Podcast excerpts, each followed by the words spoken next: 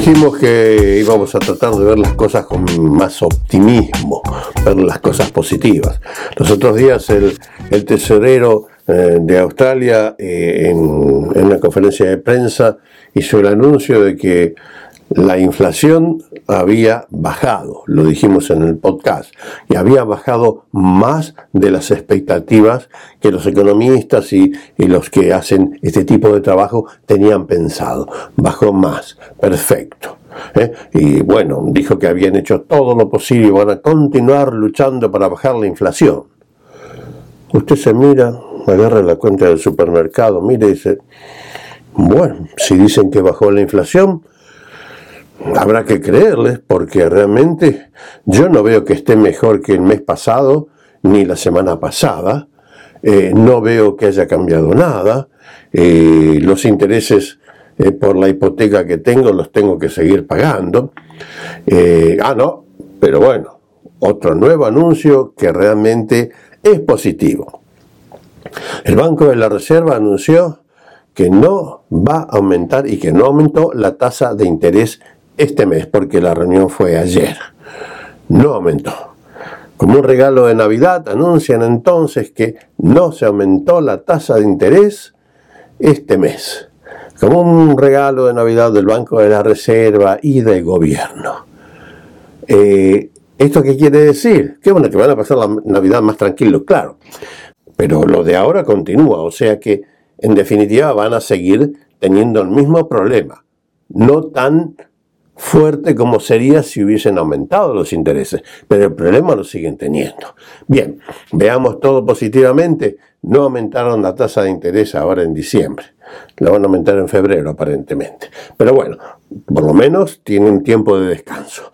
Pero la otra noticia positiva es que, no sé si usted recuerda que hace como tres meses les dije que había una conversación, una posibilidad de que no haya fuegos artificiales en Sydney este año por el tema del environment, para cuidar el tema de la polución, iban a tratar de utilizar no sé cuántos cientos de, miles de drones para hacer todo el espectáculo de otra manera sin utilizar los fuegos de artificio, ¿eh? que, bueno, generan polución. Bueno, no, hay fuegos de artificio. Esto es positivo. Va a haber fuegos de artificio como todos los años van a gastar nada más que 5.800.000 dólares en los fuegos de artificio que se dividen en dos tiempos, un fuego de artificio a las 9 para que vayan los niños con los padres y otro para la otra gente que no tiene ese tipo de compromiso que vaya a las 12 a ver los fuegos artificiales.